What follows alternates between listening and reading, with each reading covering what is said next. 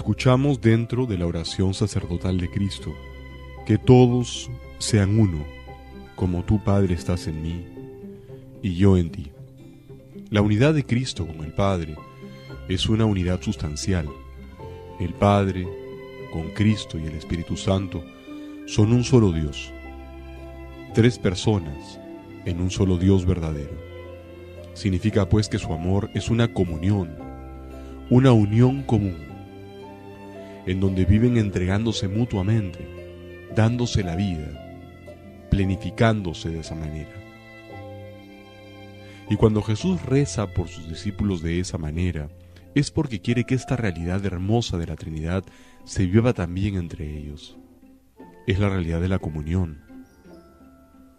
Cuando en la Eucaristía, por ejemplo, nos acercamos a comer el cuerpo de Cristo, llamamos a ese momento comunión. ¿Por qué?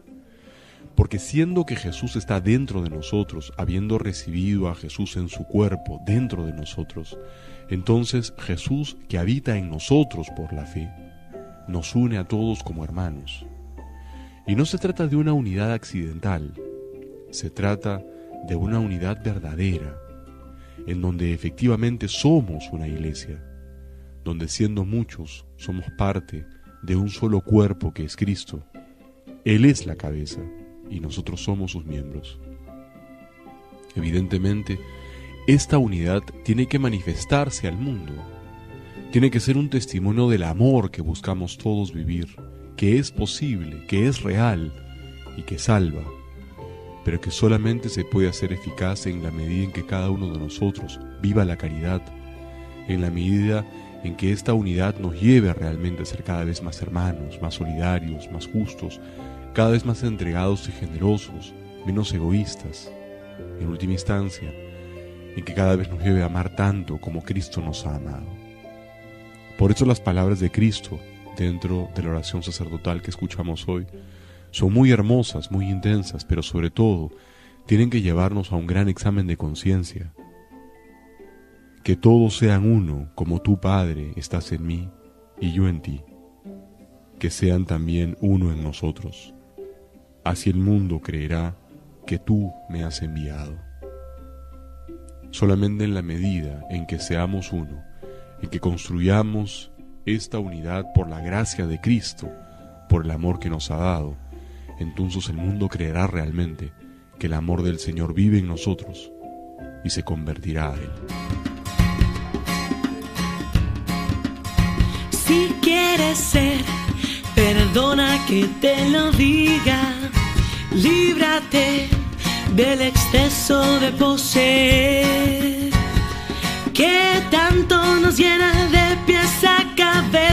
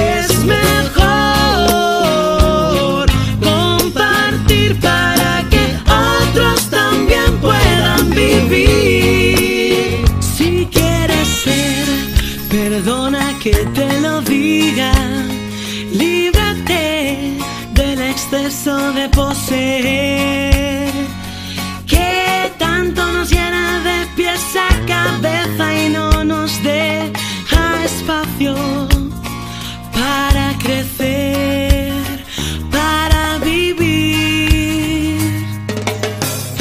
Lanza un puente que te mueva, que te lleve